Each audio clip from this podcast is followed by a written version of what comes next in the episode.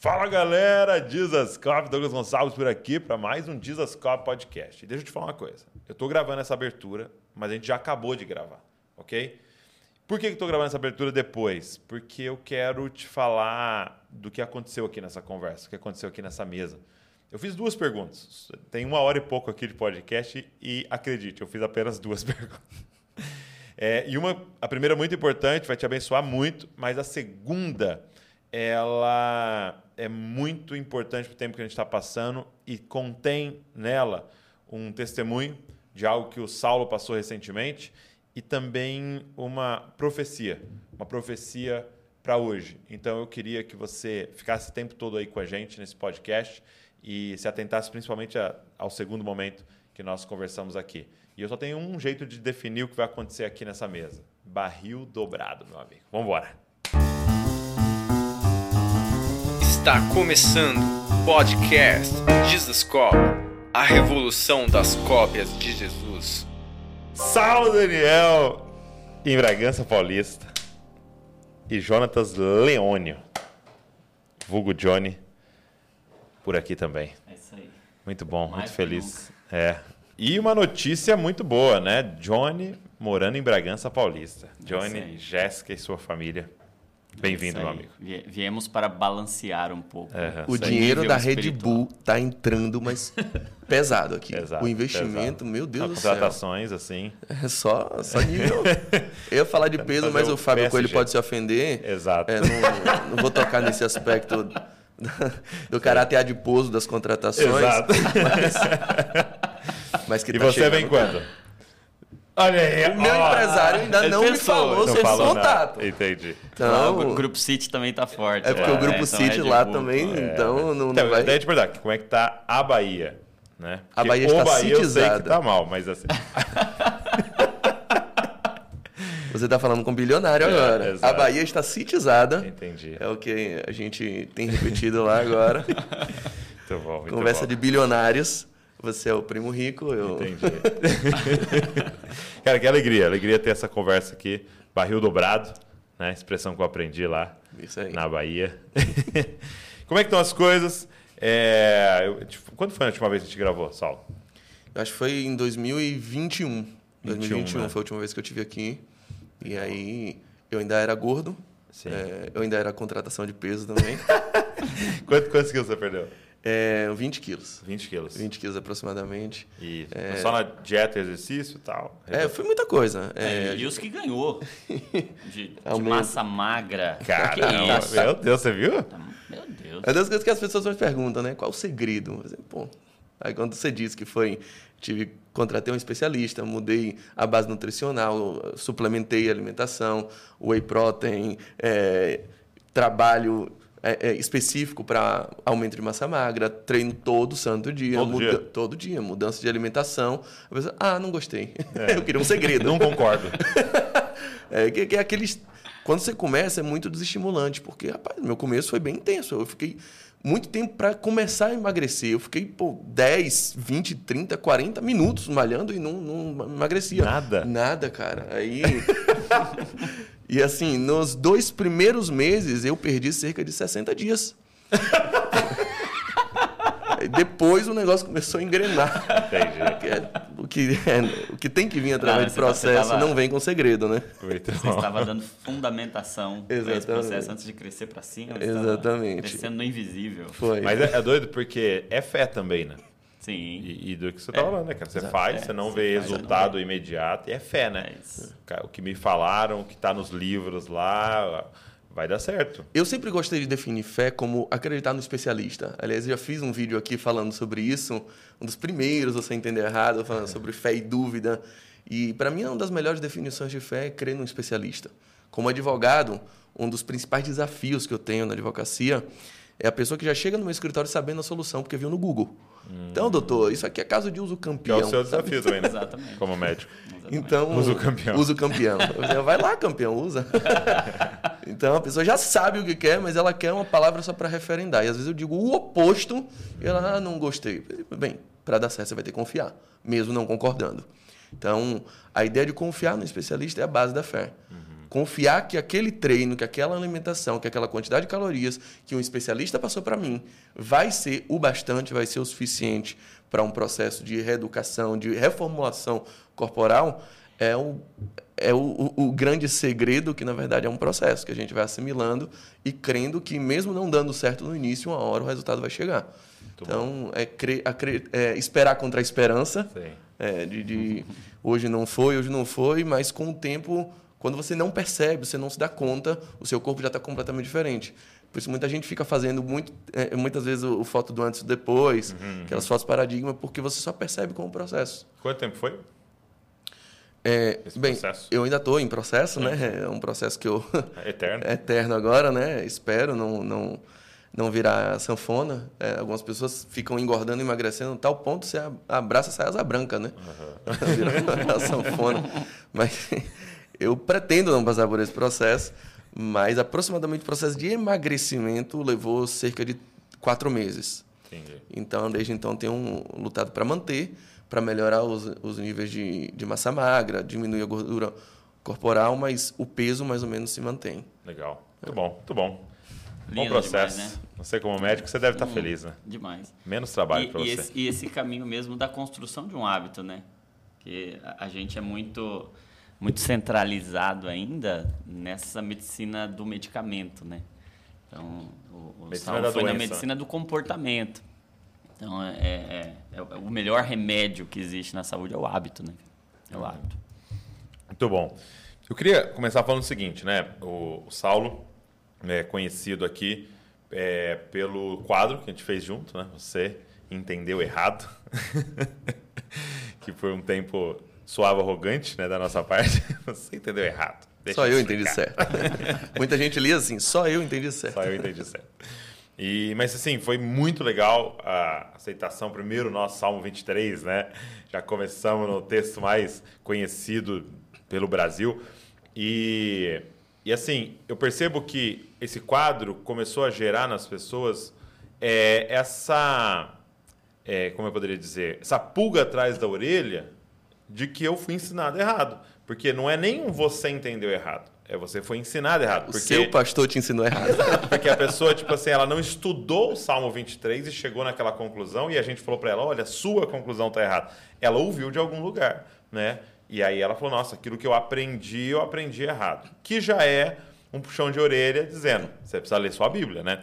Mas as pessoas eu, é, começaram a ficar com uma pulga atrás da orelha. E agora, como é que eu sei quando estão falando certo, né? Quando que eu sei que o que eu estou ouvindo é confiável, né?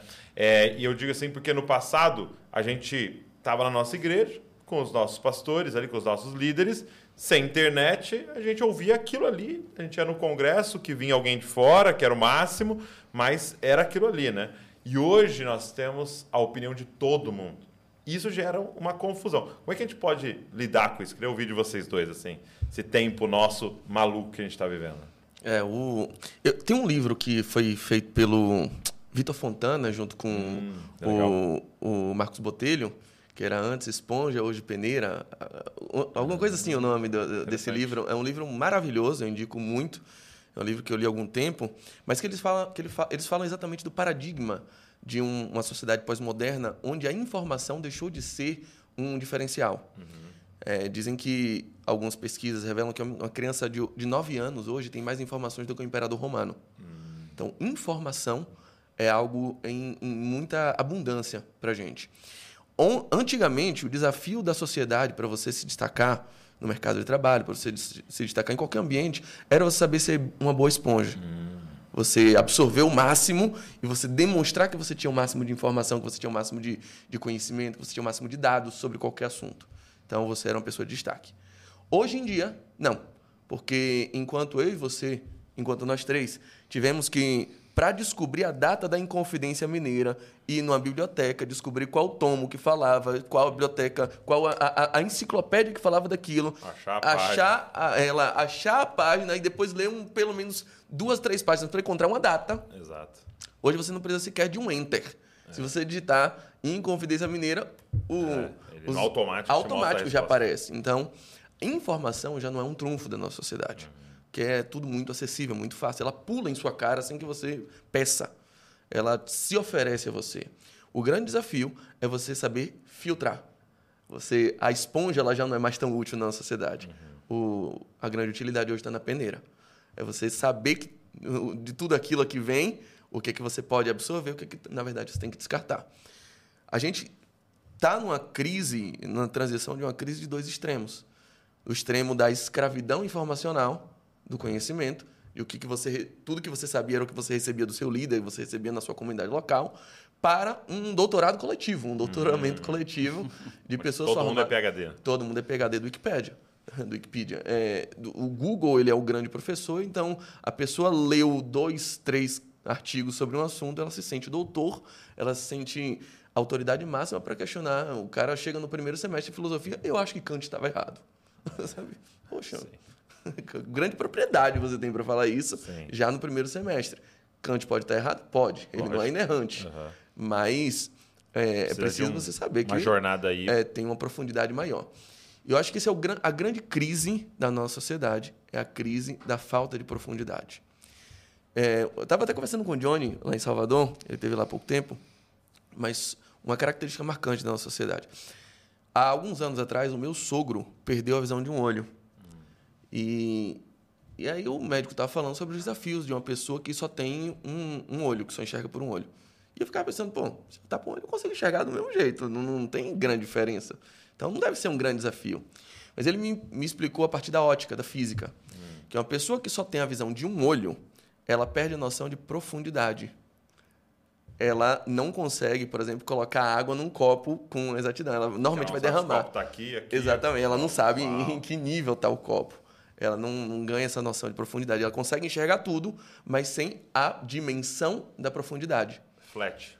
Exatamente. E aí eu vejo a sociedade assim. Uma sociedade que escolhe enxergar por apenas um olho, um ponto de vista, hum. que vê apenas uma fonte, que vê apenas um, um lado, e por isso é extremamente rasa extremamente defeituosa no quesito profundidade, ainda que tenha grandes informações. Entendi. Então, acaba que o crescer sempre é em é expansão. mas é, por isso que, tipo, tem muita informação, mas é um crescimento assim, né? Exatamente. Porque qualquer Exatamente. coisa que eu perguntar 10 minutos, eu não sei falar 10 minutos de nada, né? é um oceano de, de, conhecimento em dois dedos de profundidade. É. A gente vive nesse nível de sociedade. Aí quando você mergulha, você As baixa pessoas, a testa. É, exatamente. Tem um banco de areia ali monstruoso e você não se dá conta, embora você esteja num oceano que a água vai no máximo até seu artelho. Então isso não envolve, isso não dá um nível de profundidade e não lhe dá a propriedade que você acha que tem, porque leu dois artigos sobre esse assunto. Uhum. Então, é, eu estou falando demais, eu acho que o Johnny tem mais a falar sobre eu, isso. Eu estou aqui para esse meu ingresso hoje aqui é, é. espectador aqui. Quanto vale? Quanto vale? Mas, cara, mas o Johnny, aqui? uma coisa que eu sempre admirei nas nossas conversas é. é ele, ele, eu percebo ele negando isso, né? Tentando ir na contramão disso, porque eu já conversei com você de você ficar, por exemplo, meses e meses num livro, né? em Mateus Sim. ali, né? E o que é raro, porque a maioria das, gente, das vezes a gente quer bater a meta e ler a Bíblia inteira, por exemplo. Sim. Entendeu? E eu, me chocou muito com o Paulo Borges aqui perguntar assim para ele: e aí, o que, que você está lendo? Ele fala: hoje em dia eu mais estou relendo. Eu não leio tanto. e para mim, eu não gosto de ir para um livro de duas Sim. vezes, porque eu preciso ler um novo, para poder falar para você Sim. o novo livro Exato. que eu li. Exatamente. Né? E não o livro que eu já estou relendo.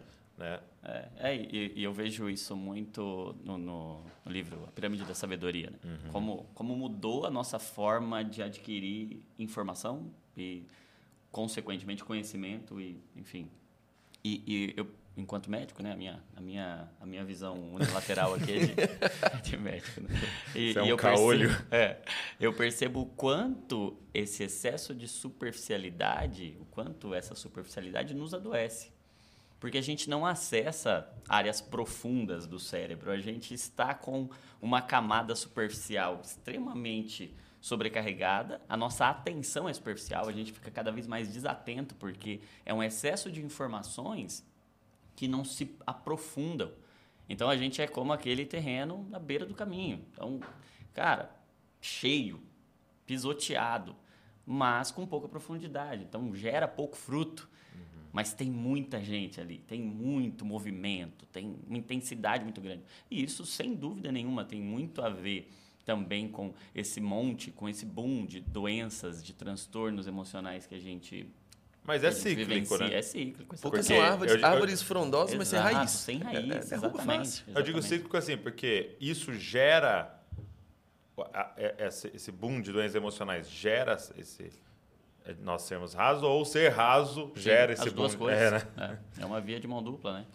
Eu sempre falo que há algum tempo já eu troquei, é, eu aboli o ano bíblico da minha vida. Eu não faço mais ano bíblico. Eu, eu hoje passo meses e, e temporadas inteiras em apenas um livro, em apenas um, um tema da Bíblia. Eu há muito tempo estudo Bíblia assim. É. Então, eu, eu, eu faço a comparação de que eu troquei a piscina olímpica pela piscina de saltos ornamentais.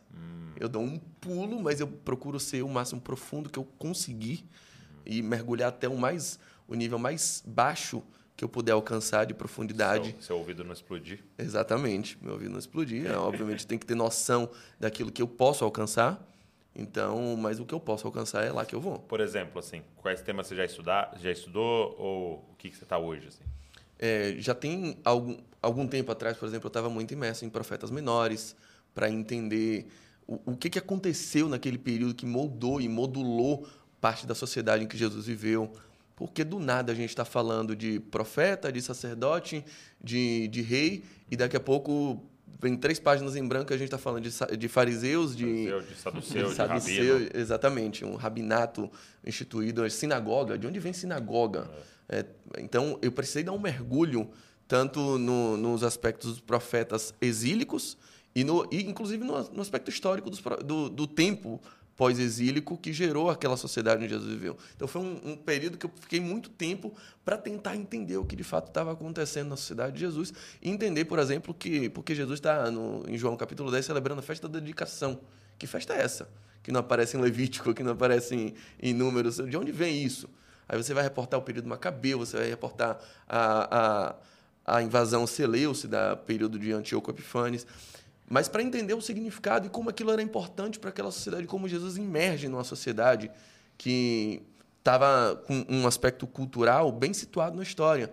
Então foi um tempo que eu passei muito dedicado a isso e que o Senhor ministrou coisas muito boas em minha vida, muito muito interessantes Legal. é, entendendo profetismo, entendendo é, um, um livro que eu já fiquei acho que quase um ano inteiro lendo ele foi Jonas. É por exemplo, meu livro preferido da Bíblia. Uhum. É? É mesmo? Eu sou apaixonado pelo livro de Jonas.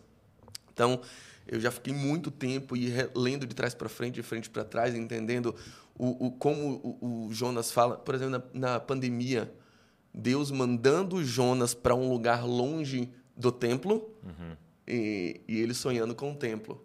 Ele na, no ventre da baleia, é, do peixe, enfim, é, sei lá que peixe era aquele, se era mamífero também, enfim. Mas ele orando, quando é que eu voltarei para o templo? E Deus, não, não quero você no templo agora, eu quero você dando uma mensagem fora do templo, você aprendendo a sobreviver fora do templo. Então, foi um período que Deus falou muito comigo ali, que tinha uma mensagem para o mundo e não mais para os crentes, uma mensagem para os inimigos de Deus. Então, eu gosto muito hoje de estudar a Bíblia a partir de saltos ornamentais, de saltos que visem profundidade, porque essa piscina olímpica eu já percorri algumas vezes e essa visão panorâmica a gente já adquiriu. Não que ela não seja necessária, mas é importante você ter visão, visões panorâmicas. Sim, sim, ela tem o seu momento, né? Sim, sim, é importante você não não estar ignorante. Eu gosto muito dos louvores do, do- do grupo Logos, antigo. Ele falava Continua, você continua no Logos.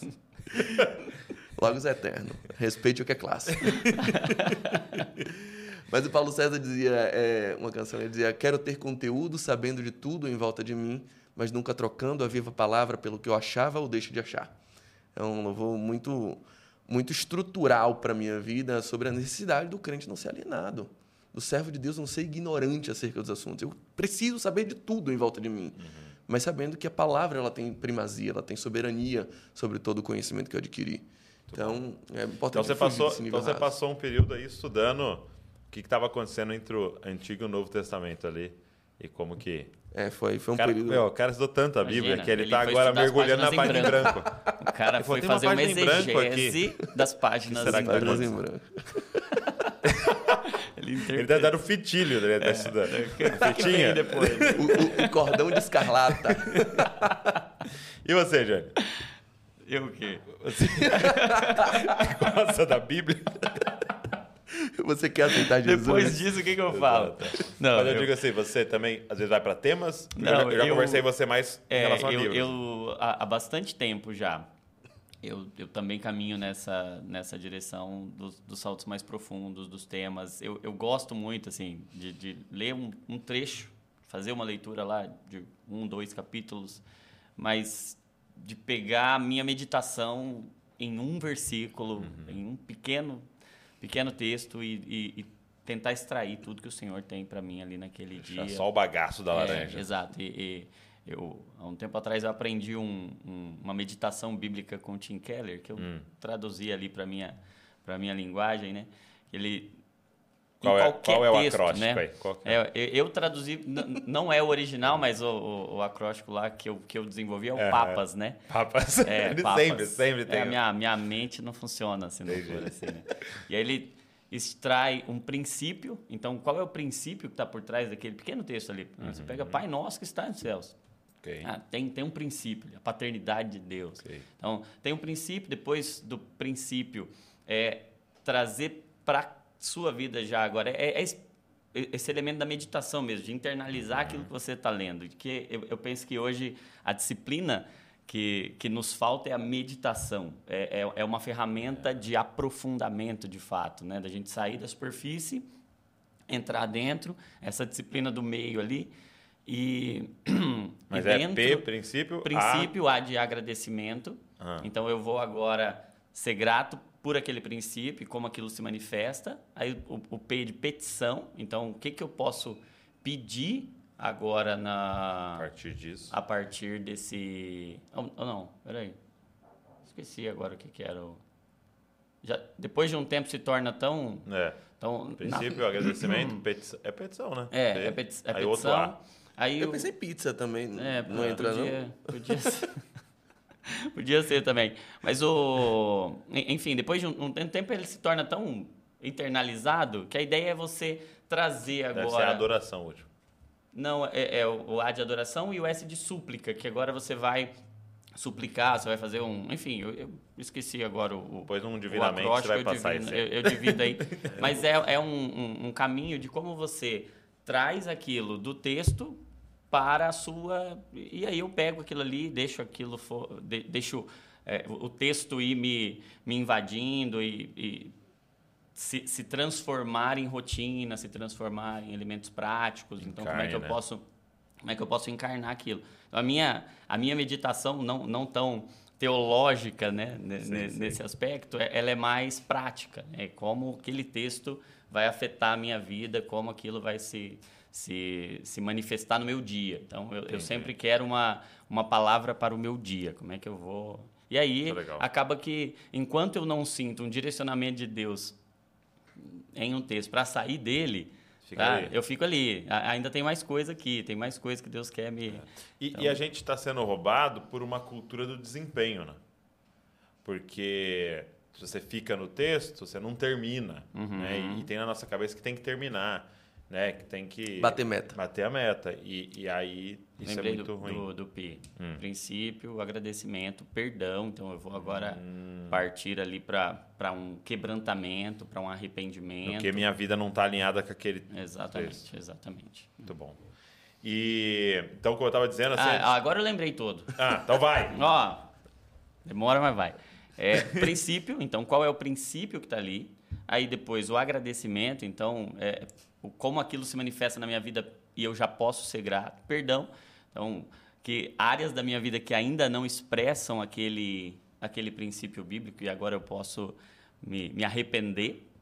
Ações, então que ações que hum. agora eu posso eu posso me, me, me desenvolver ou podem se tornar vivas dentro de mim. E o S de súplica, eu termino orando, né? me derramando. Então, é o princípio, o agradecimento, perdão, aí as ações e a, e a súplica. Então, caminhando assim, aprendi muito num livro do, do Tim Keller. Qual livro? lembra? Não, não, me recordo mais. Santo, né? Tem... Ah, cara. É. 200 e Não, é a memória que não é boa. Igual o C.S. Lewis, C.S. Lewis que continua escrevendo livro. Impressionante, né? Lançando né? o livro. em memória. Cara, isso é muito bom. E... Então, eu acho que você falou uma coisa muito chave, né? Uma das disciplinas espirituais que foram que foi roubado de nós foi a meditação. É. Né? E, e eu estava lendo Êxodo, e é aquilo bem claro, né, dessa estratégia do anticristo de Satanás ali com o faraó, né? Ah, eles querem adorar, aumenta o trabalho deles. Né? Aumenta o trabalho deles. E, e eu não sei vocês, mas eu tenho essa impressão disso, de estar sendo roubado o tempo inteiro. No momento em que eu quero dar o salto e mergulhar, tem uma notificação, tem uma chamada, tem um negócio para fazer, tem um documento para assinar, tem que ir no banco fazer não sei o quê, tem que... e a gente é roubado. Como é que vocês têm se protegido disso para conseguir dar esse salto, para conseguir meditar? Eu não me protejo. Eu, basicamente. eu acho que não existe nenhum método infalível para isso. Sim, acho que cada, cada cérebro funciona de uma maneira. Eu desenvolvi um, uma maneira de conseguir. Não é recomendado, mas comigo funciona. É, é eu, eu sempre que apertei isso para ele, porque ele me conta que ele, ele escrevia as coisas lá de defesa do escritório ouvindo uma pregação. Faço petição, ouvindo pregação e respondendo WhatsApp. É, eu... Então, Johnny. Eu... tipo, não façam isso fala em casa, um criança. cérebro normal. É. é, fala. Não, é, eu acho que você precisa encontrar Sim. o seu ambiente onde você saia um tanto das suas primeiras convicções. Hum. Das coisas que eu sempre gosto de falar, por exemplo, quando eu estou dando aula de interpretação bíblica. Se você leu cinco capítulos da Bíblia e você concordou com tudo, hum. você está interpretando errado pare tudo e volte desde o começo. Porque se você leu e você está concordando com a Bíblia, é sinal de que algum dos dois está tá muito errado. Sabe? Tem, tem um descompasso aí, porque a Bíblia ela deve discordar de nós. Hum. Ela deve ser afrontosa à nossa ideia primordial. Ela deve ser aquilo que nos confronta e aquilo que nos machuca no nosso eu natural. Espada. Se você lê a Bíblia e ela não parece te machucar em rigorosamente nada, não tem uma coisa que você diz, rapaz, eu sempre discordo. Rapaz, que absurdo. Não tem nada que te espanta. Tem alguma coisa errada. É sinal de que você está num nível de superficialidade tão grande que você passou batido em alguma coisa que a Bíblia certamente está discordando muito de você. Porque a gente já vai com pré-convicções num nível tão, tão de convicção que a gente não está pronto para colocar uma interrogação onde tem uma exclamação no nosso, no nosso cérebro. Então, é, é, em primeiro lugar, é, é, é, imprescindível a gente sair do campo das convicções. Elas são as maiores inimigas da verdade. Okay. As maiores inimigas da verdade são as convicções, não as dúvidas. Porque quando você está em dúvida, você abre a possibilidade de caminhar para algum lado. Dá uma abertura, né? Ah, dá uma abertura. Mas quando você está convicto, você não se sente pronto e não, não sente o desejo e não acha que tem necessidade de se demover, de sair do seu lugar. Então é preciso você saber que a qualquer momento você pode ser desconstruído. Algum tempo atrás eu mudei de denominação, eu saí um, da igreja que fazia parte. É, já falei sobre isso aqui, uhum. não tenho nenhum tipo de reserva. Eu fui criado na igreja cristã Maranata. E quando eu saí de lá, eu fui para a igreja que eu faço parte hoje. Hoje eu, eu sou pastor na Lírio Armação, é, lá em Salvador. E algumas pessoas, poxa, então você discorda do que você pregava antes? Você está pregando outra coisa hoje? Peguei, em alguns aspectos, sim. Uhum. É, e se prepare que semana que vem vou mudar de novo. eu estou em transformação. Eu sou uma obra inacabada nesse sentido. Eu tenho que ter a humildade suficiente de saber que o que eu sei hoje é o que eu sei hoje. E, e quando você abre para essa possibilidade, esse é o segredo de nunca envelhecer. Uhum. Eu não envelheço. O Saulo que você está vendo hoje é a versão mais nova do mercado. Recém-nascido. É o recém-nascido, pô. É, o, é recém-atualizado. Atualizou quando cheguei aqui em Bragança, o, o, o patch baixou. Uhum. E eu já sou outro Saulo. Diferente do Saulo que estava em Salvador ontem. Eu sou uma pessoa nova, então não tem um Saulo mais novo do que esse. E essa convicção de que hoje eu sou melhor do que ontem é o que me mantém nutrido, sabendo que eu estou sendo conformado à semelhança de Cristo. Uhum. Então é preciso você saber que deve ter uma reticência nas suas convicções, sempre. Se você tem sempre um ponto final, se você tem sempre uma exclamação em cada ideia que você fala. Sabe, já reparou que tem gente que sempre posta no WhatsApp com um ponto de exclamação? Ele está convicto de tudo. Uhum. Eu, desculpa, cara, eu estou sempre sob censura. Uhum. Eu estou sempre pronto a ser confrontado. Eu acho que. Eu, eu acho que. Hoje eu penso que. Isso é bíblico. 1 Coríntios 13, Paulo diz: o nosso conhecimento é limitado a nossa profecia é limitada. Uhum. ou em parte, em parte conhecemos, em parte profetizamos. Tudo que temos hoje na dimensão estrutural que a gente vive, existencial, fenomenológica, é em parte. Ele Hoje, fala, né, não, não que eu acho que eu alcancei, né? Eu mas lá. uma coisa, eu prossigo para o alvo. Ele sabendo que o Paulo de ontem não pode ser o mesmo de Paulo, mesmo Paulo de hoje. Eu sigo com essa convicção de o tempo inteiro eu estou pronto para ser confrontado. Um coração é, é, aprendente, sabe? Um- um- uma alma disposta a ser rasgada pela Bíblia a qualquer momento. Quando a gente não tem esse, esse nível de abertura, aí não tem método. Então é mais do que um método, é uma postura. é uma postura. Eu penso que é uma postura. Aí o método, pô, tem gente que consegue fazer que nem eu, fazer 10 mil coisas ao mesmo tempo e assimilar bem. É, de fato, é um, é um meio meu, é uma técnica minha que eu funciona bem assim. Tem gente que precisa focar em alguma coisa. Beleza, isso é método.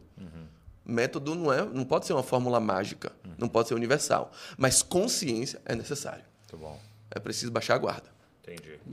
É, É, e, e eu, eu, eu percebo assim que respondendo a, a pergunta do método, né? Aham. Então, diante dessa postura, essa postura aprendente, né, que, que entende que eu não sei, eu preciso estar sempre. Eu, eu acho que esse é um dos elementos também importantes para a gente desenvolver um método que funciona. É você constantemente se criticar, se questionar, se permitir ser, ser confrontado, Criticar porque tem um monte de coisa que você faz. método, né? Exato, exatamente. Então, eu, eu por exemplo, eu, eu costumo fazer essa minha meditação pela manhã, Uhum. que é um, um período que eu reservo já antes de iniciar uma rotina de fato mais, mais enfim, social, trabalho, de aham. trabalho. Então, é um momento em que o meu cérebro está mais, mais conectado de certa forma comigo, né? Ele está mais ele tá mais interiorizado, né? Ele tá Então eu, eu me sinto melhor, é o método que funcionou melhor para mim. Já teve outros momentos que eu entrava muito cedo no trabalho. E para fazer isso Antes aí. era muito difícil, era muito complicado. Eu tinha que acordar muito cedo, mas eu não conseguia dormir muito cedo com a rotina de igreja, de crianças, enfim. Então eu fazia à noite, eu fazia quando eu chegava do, do trabalho, enfim. Então o método ele pode variar desde que essa consciência. Né? E, e aí sim, eu acho que a gente tem hoje, né, é, mesmo tendo um, um, um camarada com cérebro do Saulo, que Um pouco consegue maior. fazer várias coisas ao mesmo tempo, nós temos que tem tomar... até uma cicatriz, porque o cérebro É, tá tá, tentando. tá sair expandindo ainda. É. Tem um Não- testemunho Não sobre fechou ela. até hoje. Não, Não fechou. ainda, as mas- fontanelas dele não, não fecharam até hoje. Está crescendo ainda. Mas eu vejo que a gente tem que tomar muito cuidado hoje com essa cultura da sobrecarga. A gente hoje, esse excesso de estímulo, ele é muito, ele é muito perigoso, né? A gente tem, tem limites. Deus nos fez limitados, né? E a gente tem que entender a nossa, a nossa atenção como um recurso limitado também. Chega uma hora que, poxa vida, po- pode pode faltar ali. Então, ter essa consciência de que limites que Deus nos dá, eles são uma proteção, não uma privação, que a gente precisa ter esse, cara, eu vou fazer isso aqui agora. E eu, eu, eu vejo, por exemplo, no Salmo de Moisés, né? ensina-nos a contar os nossos dias. Legal que não é contar os meses, nem contar os anos, cara, é o dia, cara. Meu dia, ele tem que ser um dia desfrutado. E para ser desfrutado, para ser contado, para ser aproveitado, cara, eu preciso ter essa mentalidade. Cara, cada segundo é importante e eu preciso fazer valer. Eu vejo que a gente, nessa superficialidade, a gente caminha muito na insensibilidade. Então, tem, eu vejo que a, a nossa sociedade é muito representada pela lepra. A lepra é uma doença que transita entre a dor e a insensibilidade. né? E pode ver, cara, a gente está muito assim. Ou dor. Ou a insensível. gente está com dor, sofrendo, enfim, ou a gente está na insensibilidade, anestesiado pelo excesso de estímulos, anestesiado pelo excesso de oportunidades, de coisas, e aí a gente vai ficando cada vez mais insensível, porque a superficialidade gera insensibilidade. Você vai colocando um monte de coisa ali, chega uma hora que você não, você não, tem mais o que perceber, você perde essa sensibilidade tátil. Então eu vejo um, um chamado de Deus para nós ao consolo, porque Deus podia nos deixar um anestesista. O que, que o anestesista faz? Ele tira a sua sensibilidade. Muito bom. E aí ele resolveria a dor. Eis que enviarei o anestesista. Um anestesista. Mas, cara, ele enviou um consolador pra gente poder sentir as coisas, pra Uhum. gente poder ter percepção das coisas. Então, eu acho que mais do que, cara, qual é o método? A questão é, eu tô sentindo o que eu tô fazendo, cara. Uhum. Eu tô aqui, eu tô fazendo isso de fato, isso está sendo aproveitado por mim. Eu estou sentindo, porque eu, eu, eu vejo a gente, por vezes hoje, como aquele, aquela menção que Jesus faz nos evangelhos, ele diz: A quem compararei os homens dessa geração? É, eu toquei uma música, são, são como crianças numa praça. Toquei música fúnebre e eles não choraram. Não choraram. E eu toquei música festiva e eles não dançaram. Parece que eles Uau. estão o tempo todo insensíveis, Anestesiados. anestesiados Por suas convicções. por suas convicções.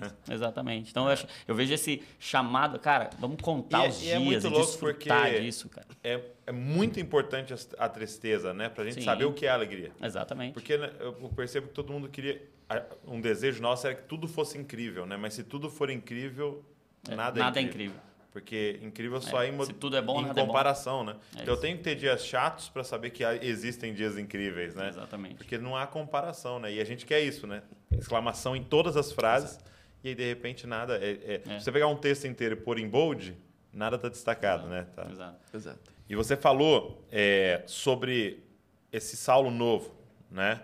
Que Deus vai fazendo novas todas as coisas, né? E, e apesar de ser maravilhoso, né?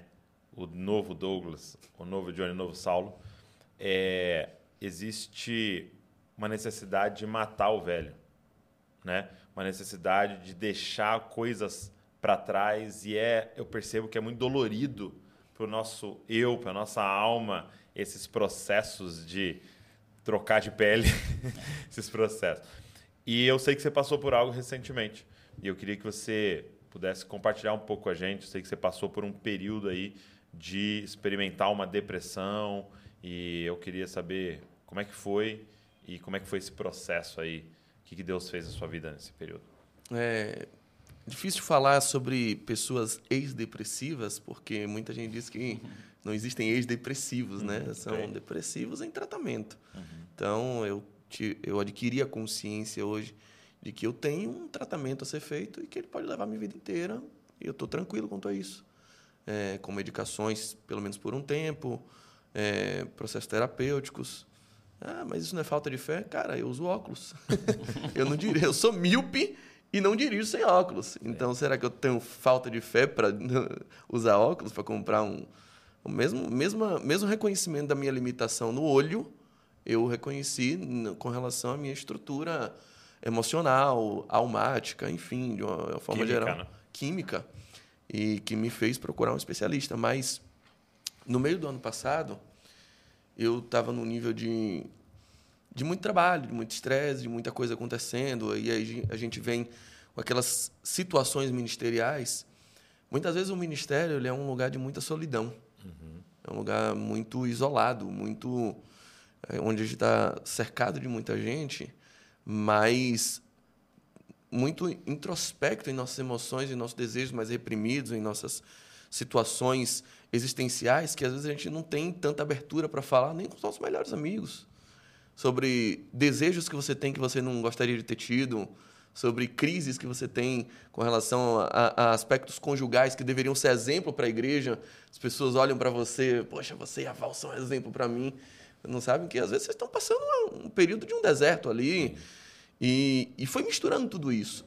Misturando algumas crises que eu estava dentro de mim, misturando alguns picos de estresse que eu estava passando, é, misturando algumas crises conjugais que eu vivia, inclusive no meu casamento, na minha família e na minha é, é, no meu aspecto profissional. Embora fosse um, um período que eu estava muito bem em evidência, ministerialmente, assim, começaram a vir convites para agendas fora do país, é, muitos convites, muita gente, a igreja crescendo muito, é, profissionalmente, o escritório numa fase muito boa da advocacia.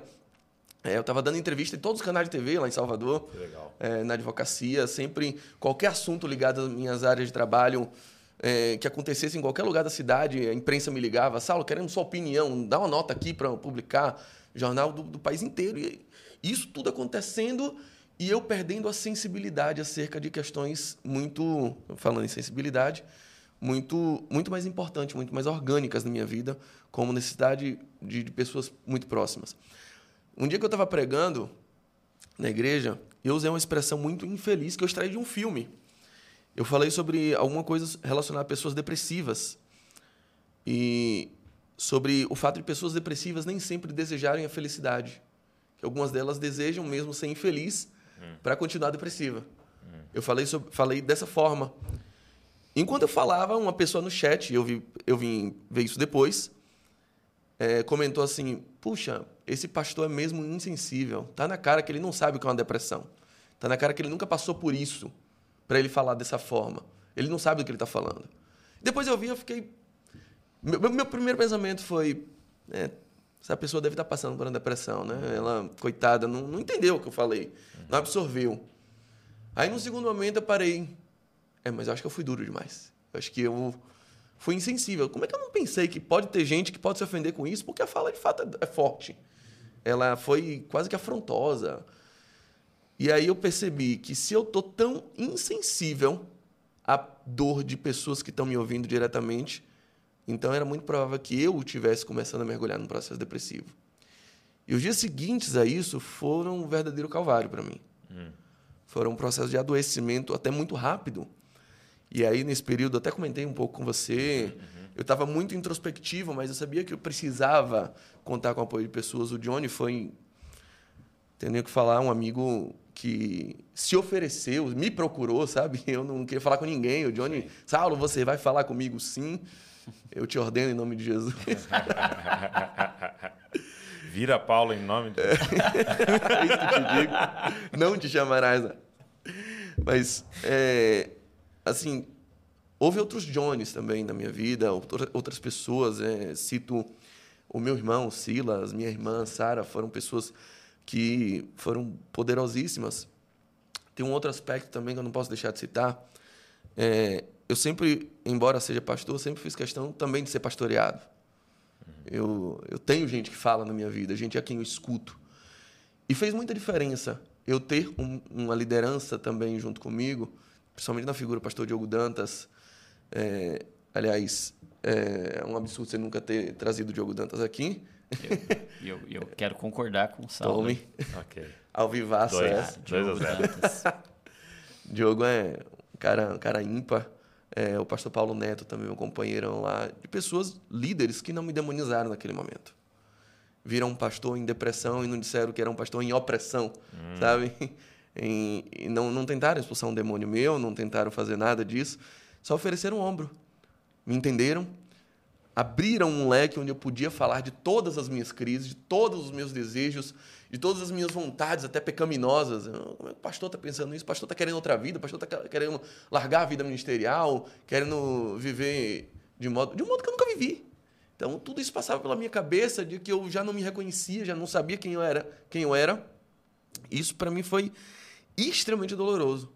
O fato, a principal constatação, de que já houve um Saulo melhor do que o Saulo de hoje. Isso me adoecia de um jeito singular. Quando eu olhava para trás e disse, eu já fui melhor do que eu sou hoje, aquilo era, era a minha derrota. Era o que eu carregava dizendo, é, parece que eu não, Jesus não tem mais campo para trabalhar em mim.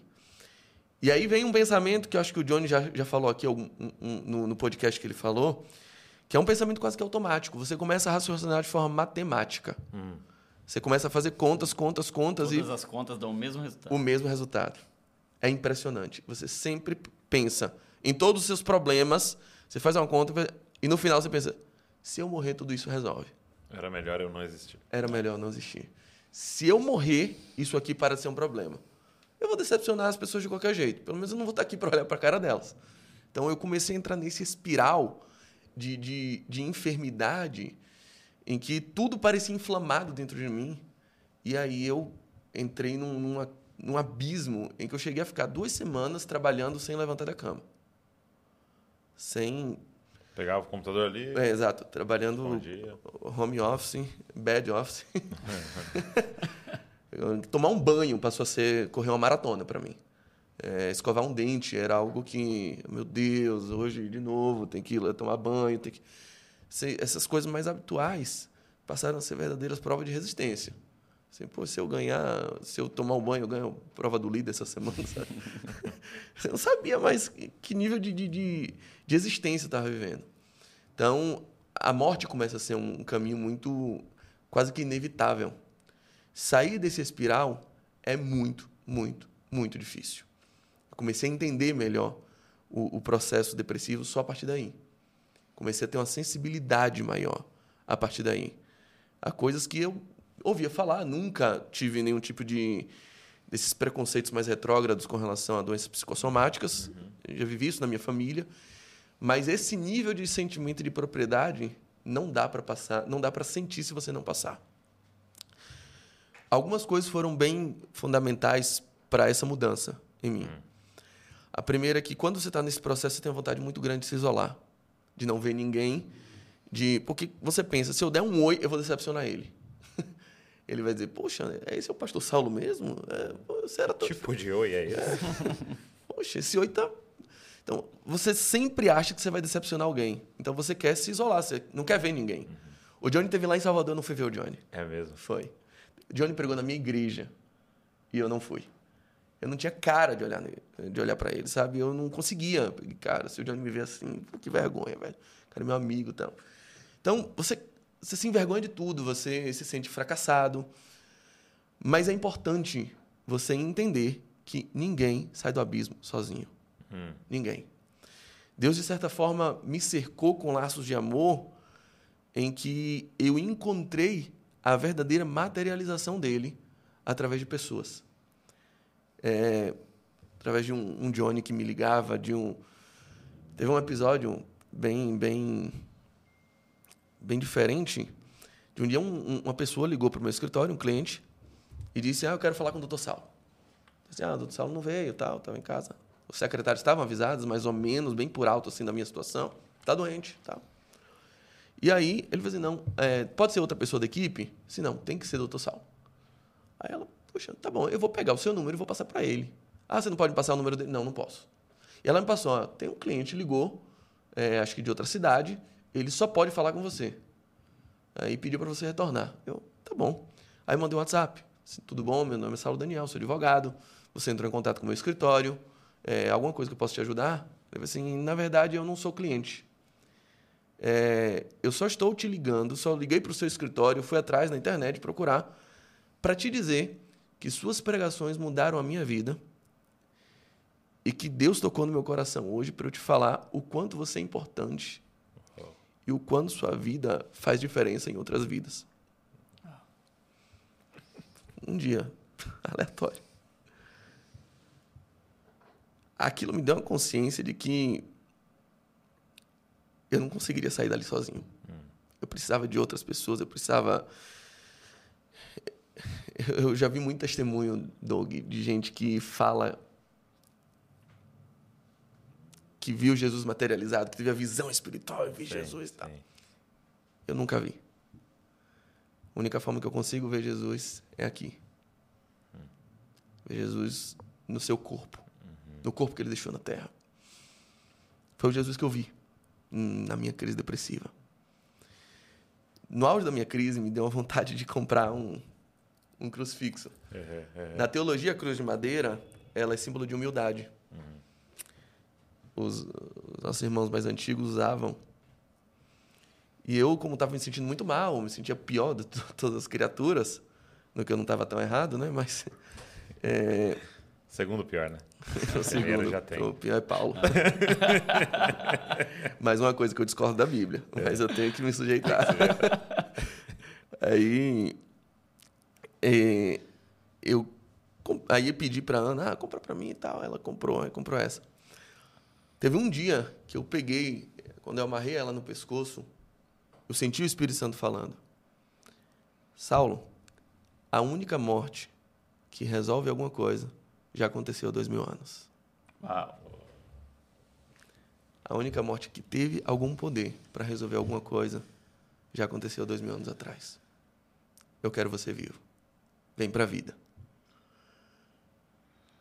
Aquilo foi um foi um Lázaro vem para é. fora. Uma bomba dentro de mim. Meu Deus. Monstruosa. Monstruosa que eu E a terceira grande coisa assim que aconteceu foi que um dia eu estava bem mal, bem mal, bem mal. Acho que foi até um dia depois que você foi lá. É... Eu recebi um convite, uma, uma jornalista conhecida lá em Salvador me ligou para dar uma entrevista numa rádio. É uma coisa que eu sempre gostei de fazer. Uhum. Eu gosto disso, eu gosto de, de, dar entrevista, eu gosto de dar aula, eu gosto de, eu gosto de pregar, eu amo pregar. Uhum. É... E naquele dia, quando ela falou isso, startou alguma coisa. Eu falei assim, puxa, isso é o que Saulo gostaria de fazer. Isso é o que Saulo gostaria de fazer. E eu pensei, mas será que eu ainda gosto? Então eu comecei a caminhar em direção ao Saulo que eu acho que Deus projetou. Hum. Eu disse para ela: tá bom, eu vou. Tá sem vontade nenhuma de ir. Tava prostrado. Aí ela: ah, tá bom, pode ser online. Eu peguei: não, pode ser presencial, eu vou no estúdio. Quero dar entrevista aí. Uhum. Ela: ah, venha, ótimo, tal. Eu fui lá, a entrevista foi. E no meio daquela entrevista, Deus foi falando comigo, foi ministrando, minha pele arrepiava de um jeito, ah. a ponto de eu entender que eu creio que o Senhor desenhou um Saulo na eternidade. É. E que a minha tarefa era caminhar para aquilo. Eu comecei a me lembrar de como Jesus interpretava as profecias. Às vezes a gente interpreta a profecia como um fatalismo. Se Deus falou, vai acontecer. Se Deus falou é assim, faça o que, que você quer que faça, vai, vai acontecer. Jesus não interpretava assim a toda evidência. Jesus interpretava a profecia como um direcionamento para que ele atingisse o ideal do propósito de Deus. Tanto é que a gente vê várias vezes dizendo assim: e ele fez isso para que se cumprisse a profecia. A profecia era o ideal de Deus, era o coração de Deus despejado na vida dele, era o propósito desenhado, era o, o, o, a obra pronta desenhada e que Jesus entendia: se é isso que ele desenhou para mim, ah. é para lá que eu vou. Eu comecei a entender. Entendendo que eu já não me sentia aquele cara. Que eu já não me sentia um pastor, que eu já não me sentia um bom marido, já não me sentia um bom pai. Mas eu sei quem Deus desenhou para mim. Hum. Então é para lá que eu vou andar. Andando para lá, o Senhor começou a ministrar uma cura dentro de mim. Dentro do reconhecimento dessa minha finitude, dentro do pedido de auxílio, de consulta a médicos, tudo isso. Eu tive que passar por isso. e Então é bom deixar essa, essa mensagem muito clara de não mistificar tudo, uhum. mas só o remédio também não resolve. É preciso ter também um, um apoio terapêutico, um apoio emocional, um apoio psicológico, um apoio, apoio almático, um apoio é. completo, uma obra Inteiro, completa ali. Integral. Exatamente. Ele me devolveu não ao Saulo que eu era, mas a um Saulo muito melhor. Uhum. Eu penso isso. Eu tenho plena consciência. Há algum tempo atrás eu assisti um filme que o Silas me recomendou. Silas, meu irmão, Silas tinha uma paixão por filmes clássicos, chamado Felicidade Não Se Compra. A Felicidade Não Se Compra. É um filme de 1946, do diretor Frank Capra, que é um que começa com um homem muito benevolente na sociedade que começa a ter um desejo de suicídio, porque ele perdeu uma quantia grande e vai causando um prejuízo muito grande. E aí Deus envia um anjo para lá para falar com ele que ele não pode fazer isso. E ele mostra como seria o mundo se ele não existisse. Olha como seria esse bairro aqui se você não existisse. Aí, então, várias pessoas não seriam ajudadas, várias é, casas não teriam sido construídas, porque ele era o benemérito daquilo. Ele mostra um mundo muito piorado. Então, eu comecei a fazer esse raciocínio de todos os dias pensar como seria o mundo sem mim. E todas as vezes eh, hoje que eu penso que o mundo sem mim seria um mundo melhor, é sinônimo de que eu estou em pecado que eu estou longe do propósito de ser sal. Ah. Quando Jesus diz assim, esse mundo está sem gosto, esse mundo está horrível. Vou enviar o sal. Eu vou melhorar. O sal. O Ló. sal. Ló. sal de ló. então eu vejo isso sem nenhuma arrogância hoje, Sim. sem nenhum tipo de, de engrandecimento pessoal, mas eu tenho plena consciência de que esse mundo seria pior se eu não existisse. Deus colocou isso no meu coração. Tem algo dentro de mim que Ele plantou que só eu posso dar. Sim. Eu sei quantas é. vidas não teriam sido consoladas, quantos casamentos não teriam sido impactados pelo meu conhecimento pastoral e jurídico. Uhum. E quantos casamentos eu recuperei na mesa do escritório, Douglas. Claro, Deus recuperou e sim, me usou para isso. Essa consciência me devolveu o prazer de viver. Ah. De que meu filho precisa de mim como pai, eu não posso substituir, eu não posso substituir por outro, uhum. outra figura que tem uma esposa que confiou em mim e eu preciso honrar esse papel, por pior que eu seja. Mas eu sei que há um mundo que não seria a mesma coisa se eu não existisse. Então, essa consciência que eu realmente sugiro que todo mundo que assiste isso desenvolva também, é, pode nos resgatar e pode nos fazer entender o verdadeiro sentido de ainda estarmos vivos. E que a morte, que poderia solucionar alguma coisa, já aconteceu há dois mil anos atrás. Uau. Meu Deus. Eu estava numa reunião de pastores agora e o Thomas Walker, um dos irmãos Sim. Walkers ali, ele falou assim: Eu entendi um dia salvação como sendo salvação é Deus apresentando para nós quem nós verdadeiramente somos, né? Então é Deus mostrando para a gente quem nós somos quando Ele nos vê. Né? Isso é ser salvo, né? E é isso que está falando, né? Agora, antes de ser uma convicção, foi uma obediência, né? Então, assim, Exato. é, você, você falou, não, eu, eu, eu vou me comportar pela fé. Exato. né? Eu confiei no especialista. Eu acreditei no que ele falou, mesmo eu não acreditando que eu pudesse ser aquilo. Mesmo eu não mais enxergando aquela pessoa, aquele Saulo. Eu não sei, assim, não me parece que eu ainda posso ser ele. Mas se você falou, se eu entendi que é isso que você desenhou de mim, se é isso que você me criou para ser, eu sabia o que ele tinha me criado para ser, é para lá que eu vou andar, para que se cumprisse a profecia. Eu, come- eu comecei a raciocinar a profecia dentro desse espectro da- do ideal do propósito de Deus na Terra, através de mim. É, O Paulo fala muito disso, né? O Paulo Borges, ele fala muito de a profecia não ser um anúncio do futuro, né? Mas ser um anúncio do eterno que tem que ser manifestado, né? pronto. No hoje, né? Isso para mim é, é fundamental. Eu queria entrar um, um- um pontinho a mais nisso aqui. Enquanto eu estava nesse processo, um dos livros que eu li, que me ajudou muito também, foi um livro chamado Toque as Feridas, de um padre tcheco chamado Thomas Halik. É um livro. Uau, esse cara aí. É, é monstruoso. Meu Deus é um Deus ferido, né? Tem Meu um Deus, livro dele. Deus ferido. É, cara, essa frase me, me chocou de um jeito. Sabe, a experiência do Tomé. Isso. Tomé não teve uma crise de ateísmo. Até porque seria anacrônico você pensar em ateísmo. Ninguém era ateu, ateu naquela época. Ateu, ateísmo, ateísmo é uma construção posterior. Tomé não teve uma crise de ateísmo. Tomé teve uma crise de não acreditar que Jesus se importava com ele. Ele não queria ver Jesus vivo, ele queria ver Jesus ferido. Eu preciso tocar na ferida dele. Eu preciso saber se ele entende de fato o que é alguém ferido. Todo esse processo me levou a uma consciência, a uma constatação de que hoje eu sou um pastor ferido. E muito mais apto a cuidar da ferida de outras pessoas. É isso. E todas as vezes que eu encontrar alguém com crises de fé como a que eu tive, com crises existenciais como a que eu tive, eu vou poder estender a mão e dizer: toque nessa ferida. É- é- é- faz muita diferença Muito. quando você está passando por uma dor. Eu, quando perdi meu pai, um dos abraços mais especiais que eu tive foi de um amigo que tinha perdido o pai seis meses antes. Ele me abraça e diz assim: É punk, né? Mas depois melhora. Ele é um testemunho vivo. né? Aquilo me fez entender. Tá bom, vai, me- isso aqui vai passar, não vai? Vai. Ele era a prova. Eu toquei na ferida dele naquele momento e eu sabia que tinha alguém capaz de me entender. Então, é, careceu disso.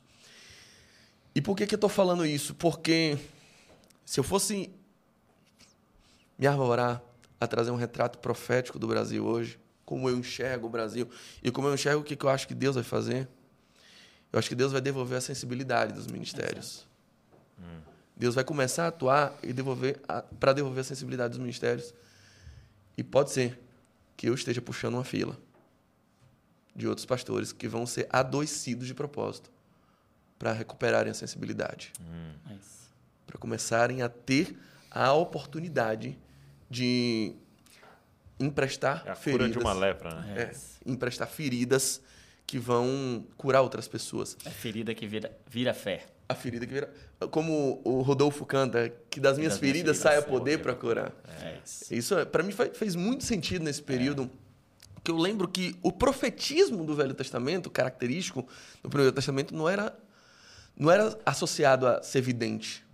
A gente, o que Paulo Borges fala, né? Mas a gente pensa muito no profeta como vidente, como simplesmente o cara que enxerga o futuro. Mas não. A grande característica. Até porque o vidente, muitas vezes, ele era, ele era visto como um prognosticador. Isso, é. Que é Deus Que é abominado. manda expulsar, expulsa esse cara do arraial. Eu não quero isso aí. O cara que tá sempre com um pé lá na frente, com, com a expectativa de adivinhação, E ele, e ele é um gerador de ansiedade. gerador de ansiedade. E um gerador de controle humano, porque você mapeou o futuro a ponto de você não precisar de uma providência presente. É essa a nossa grande ansiedade. O pastor que previu a Covid, o pastor que previu não sei o quê, que vai prever agora que vai cair um avião. A gente está sempre buscando um meio de eu mapear a história para que eu não precise Precisa de outro Deus. apoio. Muitas vezes a gente chega a profecia assim, mas não. Os grandes profetas, eles se destacavam não pela capacidade de antever futuro, mas pela capacidade de discernir o presente através de uma sensibilidade, de uma dor. É isso. Eram caras que saíam andando nu na rua dizendo: Eu estou doente. Entendam isso, Israel está doente. Era um cara que cozinhava em cima de fezes para protestar de uma situação presente em que o povo não tinha sensibilidade. A grande característica do profeta não era a visão futura, mas era a sensibilidade presente. É isso. E a capacidade de denunciar isso para que Israel entendesse que ela estava fora de um propósito de Deus que poderia desembocar em situações futuras, como cativeiro, como invasões, como tantas outras mazelas que eles vivem, mas por conta de um abandono presente, uma falta de sensibilidade. Eu acho que o, se a gente ora por avivamento no Brasil, É isso. A gente tem que orar para se levantem os pastores doentes, os pastores feridos, na verdade. Os pastores enfermos, mas que carregam ainda marcas de feridas, capazes de entender dores, capazes de entender situações, capazes de entender mazelas e acolher, É isso. para que os desesperançados, para que os ateus, para que os com crise de fé cheguem nele, toquem e sejam curados. É isso. O- o- eu lembro na, na faculdade de psicologia, a gente teve uma aula de psicologia de grupo, né? E aí eu lembro o professor falando: qual é a frase que acontece numa terapia de grupo que cura? Qual é a frase que acontece num Alcoólatas Anônimos que cura? Ele falou assim: uma das frases mais terapêuticas que existe é eu, também. Eu também. E aí a gente começa a pensar, né? Que o nosso Deus é o único, que, único Deus que pode olhar para a gente e falar, eu também. Né? Porque não houve um Deus na história e nunca haverá que possa olhar para alguém sendo rejeitado e falar, eu sei o que está fazendo. Ou que alguém sendo abusado e fala, eu sei o que está passando. Alguém sendo É espancado e fala, eu sei o que está passando. É Alguém... o sumo sacerdote que se compadece, né? E eu, eu acho lindo isso, e eu vejo isso acontecendo mesmo. Eu, na minha prática clínica, eu vejo esses pastores chegando hoje, sabe? Alguns muito machucados, sangrando muito ainda. Mas eu vejo Deus levantando um, um exército de, de soldados, de pastores feridos, restaurados na sensibilidade e preparando o caminho mesmo para esse advento, para esse nosso tão aguardado avivamento, porque eu vejo a manifestação de Jesus sempre sendo precedida de compaixão. Você vê que todas as curas que Jesus ia fazer, tem um detalhe ali que passa meio Uhum. Tem despercebido. uma frasezinha. Tem uma frase, e ele movido de íntima compaixão. A compaixão antecedia as manifestações de Jesus. E eu acho que nós fomos perdendo essa compaixão, nós fomos perdendo essa, essa sensibilidade. E quem perde a compaixão perde a autoridade. A, a autoridade nasce no útero da experiência. É, é isso que a gente está falando. sabe? Você passou, você sentiu. Você Jesus tem autoridade naquele assunto agora, né? é. E aí a, a autoridade ela nasce nesse, ne- nesse útero mesmo, nessa contração da experiência de você passar, de você ser ferido, de você dizer, tá aqui, ó, eu fui ferido, mas as, as minhas feridas hoje elas pregam, elas anunciam uma vida que venceu a morte. Não é não enfrentar a morte, né? Eu acho que a gente tem muito essa pressão do não morrer, do não sentir vontade de morrer, do não não fracassar nesse sentido, mas a mensagem mais poderosa do evangelho não é que você não vai morrer, é que você vai ressuscitar. É que você vai passar pelo vale da sombra e da morte, é que você vai ter desejo por vezes de coisas que você não desejaria no seu espírito, mas enquanto estamos aqui, esses dias até um, um- uma pessoa perguntou para mim, mas pode um homem de Deus adoecer, falei, se ele fosse só de Deus, ele não adoeceria. Mas como ele é homem, é homem de só um Deus. de Deus. Cara, se fosse só de Deus. Não, porque de- de Deus ele não precisaria. Mas homem, tem, tem até uma frase, se não me engano, de Agostinho, né? Que ó, já teve um, um- um filho de Deus sem pecado, mas sem sofrimento nenhum ainda. né? Uhum, Muito Porque bom, muito bom. a gente vai enfrentar e a gente tem que estar habilitado a dizer e, e- e- entender esse processo e Não, falar, e- não, E a vez que Jesus olha para alguém e fala, para trás de mim, Satanás. é, é ele estava falando, pra poupar. você não vai sofrer. É isso, exatamente, exatamente. Então, acolher esse sofrimento, esse processo e entender isso como uma experiência profunda, porque eu vejo a depressão como esse, até geograficamente falando, né? Hum. É esse afundamento, né? E, e é entrar num vale. Mas eu descobri que você não vai ter, ou pelo menos as experiências mais profundas que você vai ter com Deus, elas vão acontecer nos momentos em que você vai estar nos seus níveis mais profundos, inclusive de dor. A sua dor mais profunda pode abrir caminho, rasgar a sua alma para uma manifestação do amor tão profundo de Deus. Porque nós vamos compreender a altura, a largura, o comprimento, mas também vamos compreender a profundidade. E não tem como compreender profundidade do amor de Deus sem estar lá no fundo. A gente vai enfrentar momentos de vales profundos e pastores também vão enfrentar esse. E Deus começa algo pela sua pela, pe- pela sua equipe, pelos seus, pelos seus líderes, aqueles que eles comissiona e Deus está gerando pastores experimentados no sofrimento. Famílias pastorais Chegou a experimentadas no ver o, sofrimento. o podcast com o Guilherme Nunes? Sim, sim, maravilhoso. E ele falando disso, né? Do questionamento deles era como um apóstolo que sofre. E ele fala ao contrário, né? O que legitima, legitima, a Legitima minha, a meu apostolado sofrimento. é o sofrimento. É isso. Isso é muito forte. Eu não lembro quem, eu- talvez o Saulo vai lembrar. de- é, eu O Saulo lembra. Alguém uma Ele vez lembra de tudo. falando, é, falando sobre, eu nunca tinha parado assim para pensar, né? De Moisés em cima da montanha, recebendo todas as instruções, né? Da lei, depois do, do- dos sacerdotes, do- dos levitas e tal. É, e ele recebendo a roupa do Arão, recebendo todas as instruções para Arão. E o que, que Arão tá fazendo lá embaixo? Arão tá, cara, fazendo um bezerro de ouro no meio do arraial e dizendo: Eis aí o seu Deus que te tirou do Egito. Cara, É isso mesmo, cara. não faz e assim, sentido. e Deus tá vendo. Por que ele não fala, ó, mudei, tá? Eu tava falando Arão, mas eu acho que eu vou pôr o, o João, entendeu? E, e fala, cara, como? Deus, você tá vendo o que, que ele tá acabando de fazer lá? Como é que você ainda continua aqui em cima, ao mesmo tempo, dando todas as instruções, como ele e a família dele serão o sumo sacerdote, o sacerdote do. Como, mano? E aí eu vi alguém fazendo essa, essa análise de ele sendo vestido agora de sacerdote depois de tudo aquilo ali que tinha acontecido. E agora as pessoas vão frequentemente a nação inteira vai chegar até ele para confessar pecados. É. E ele vai olhar pro dele, né? E falar: "Não, é, tem perdão". É isso. Um dos filmes que eu te indiquei há algum tempo, e claro, você esqueceu. É, eu apostaria nisso.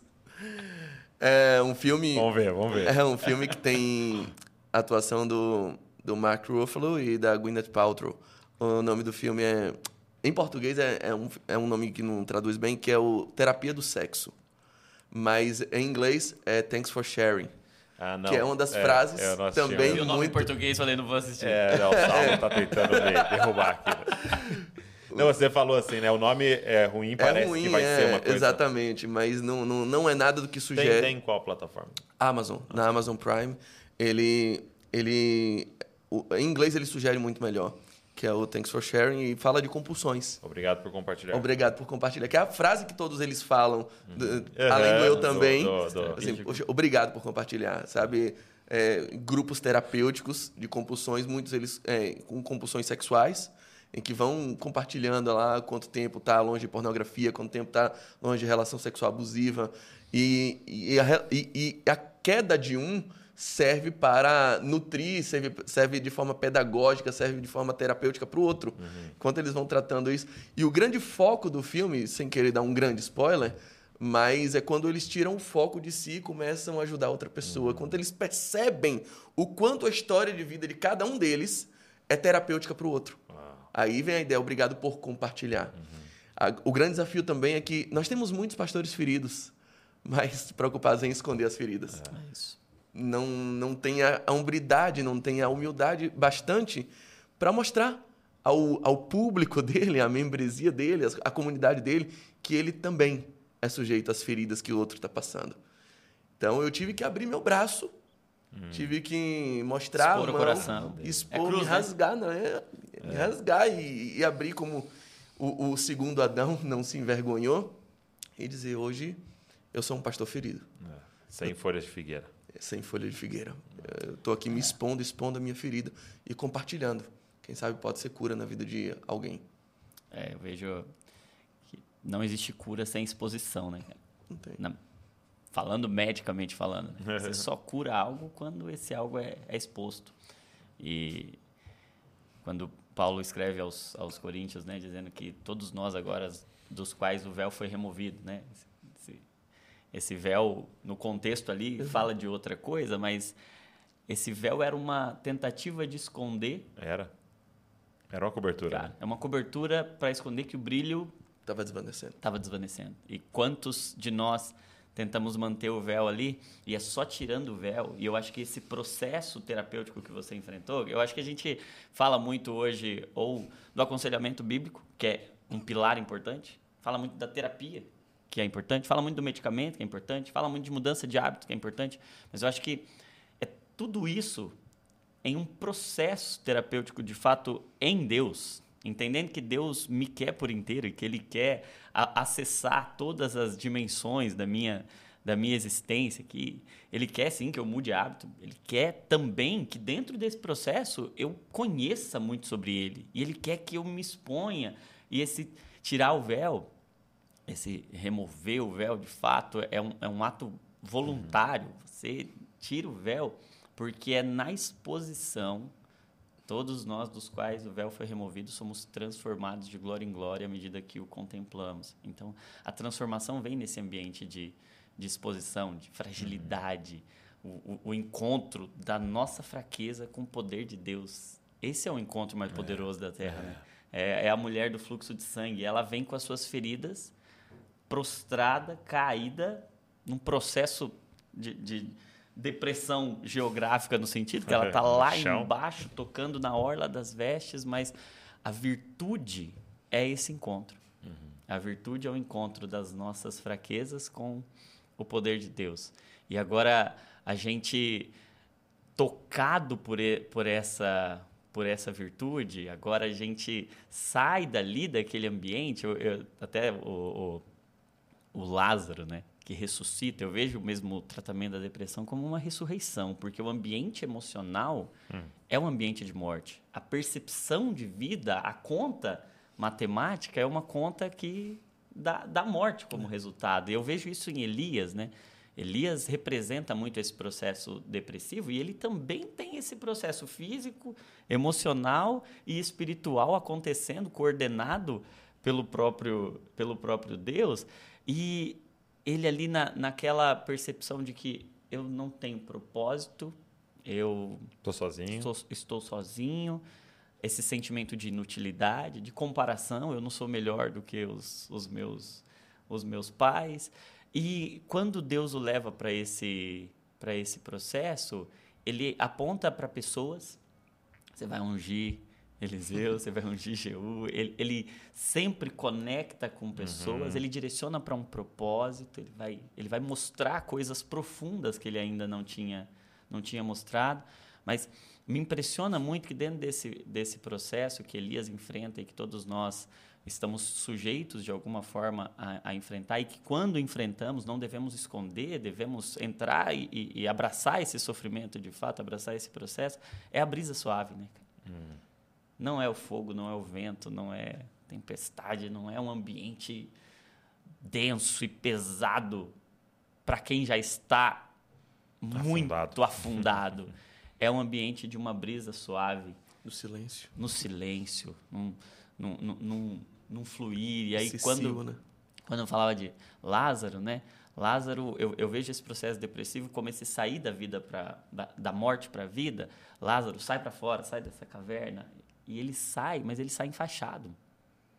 E aí é interessante isso, né? Porque ele sai e quando ele sai enrolado em faixas, o texto faz questão de dizer que ele saiu enrolado em faixas e Jesus disse: tirem as faixas dele.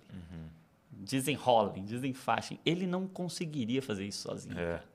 Porque senão Jesus diria para ele: Ó, agora você tira as faixas. É. Mas aquelas faixas estavam tão grudadas, aquilo estava tão preso, porque ninguém costumava ressuscitar naquele momento. Então os caras Uhum. Colocavam para não sair mesmo.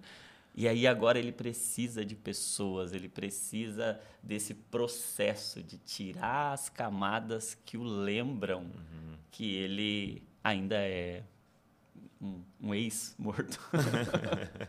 e que ele precisa Testemunho agora do irmão Lázaro, É. ex-morto. Ex-morto. Exato, porque ele, assim como é, aquele paralítico, né, que antes a maca o carregava, Uhum. e aí Jesus cura ele e diz: agora inverte. Agora você carrega. Agora você carrega a maca. Então, você tem uma lembrança isso disso. é muito né? forte. É, porque a maca não desaparece. né? É isso, é isso. Você tem não um processo. Finge, não finge Você que nunca tem- teve a maca. Você tem as faixas para tirar Porque a ali, maca né? vai cara? curar agora, É né? isso aí. A maca cura pessoas. Muito É bom. isso. É legal só, só nesse aspecto, porque Lázaro é um dos personagens mais conhecidos da Bíblia. E a gente não tem uma frase de Lázaro registrada na Bíblia. Não tem. Lázaro não fala, Lázaro é mudo. e a- e o, o- capítulo seguinte, João capítulo 12, vai dizer que muitos creram em Jesus por causa de Lázaro. Por causa de Lázaro. Era ele de pé. Ele pregava, né? Acabou. O que falava eram as feridas dele. Era, era a morte convertida em vida É na vida dele. Era, um, era tudo que ele viveu, É era, a pregação, era a única pregação que ele tinha. A gente não tem uma frase dele registrada, mas a gente tem uma experiência dele marcada. A gente tem feridas que ele sofreu, que ele passou. Ele tem quatro dias de sepultamento ali registrados e que agora testemunha ao mundo de que Deus é capaz de tra- trazer quem estava morto para a vida. É isso aí. E aí Uau. o que é chocante para nós é, é esse é um sinal de que Lázaro era um amigo dele, né? É isso. É. O o pré-requisito para entrar naquela situação foi a amizade. Exato, exato. Você é meu amigo mesmo? É. Então deixa eu expor a minha glória através do que vai acontecer. amizade pressupõe importunação. Importância. É isso Ai, Jesus. Já É brinquei como o disso. Jó, né? Seu o pneu, fura, pré-requisito. seu pneu fura três horas da manhã num local deserto. Para quem você liga? Para o seu melhor amigo. Não é pro É seu isso. inimigo, é. Exato. A É quem você isso. importuna, quem você vai acordar e dizer, meu irmão, vem para cá agora. Seu melhor amigo. Deus É pode isso. nos importunar, né? O Sem tempo pergunta. todo. Isso é um sinal da sua amizade. É. Meus amigos, muito obrigado Que isso, hein? Obrigado Tô por esse- extasiado com... por esse podcast, Obrigado, meu amigo. essa conversa de, de feridas, de nudez e que dessas feridas saia um poder para curar. Amém. Galera que está nos ouvindo, que nos assistindo. Glória a Deus por isso. Obrigado por você que ficou aqui comigo, com a gente, nessa mesa de comunhão. É, e eu queria te pedir, cara, eu acho que não tem outra coisa a se fazer a não ser pegar esse link e enviar para a galera. Entendeu? Talvez marcar nos seus stories aí, porque acho que tem muita, mas muita gente que vai ser muito abençoada a partir dessa conversa aqui, dessa mesa de comunhão. Então pega esse link, manda para todo mundo, se inscreve no canal aqui, cara, para você receber tudo que a gente está produzindo e também deixa um comentário o que foi que queimou no seu coração enquanto você ouvir esses irmãos abençoados. Obrigado por você estar aqui com a gente. Deus abençoe você e não se esqueça, você é uma cópia de Jesus. Valeu.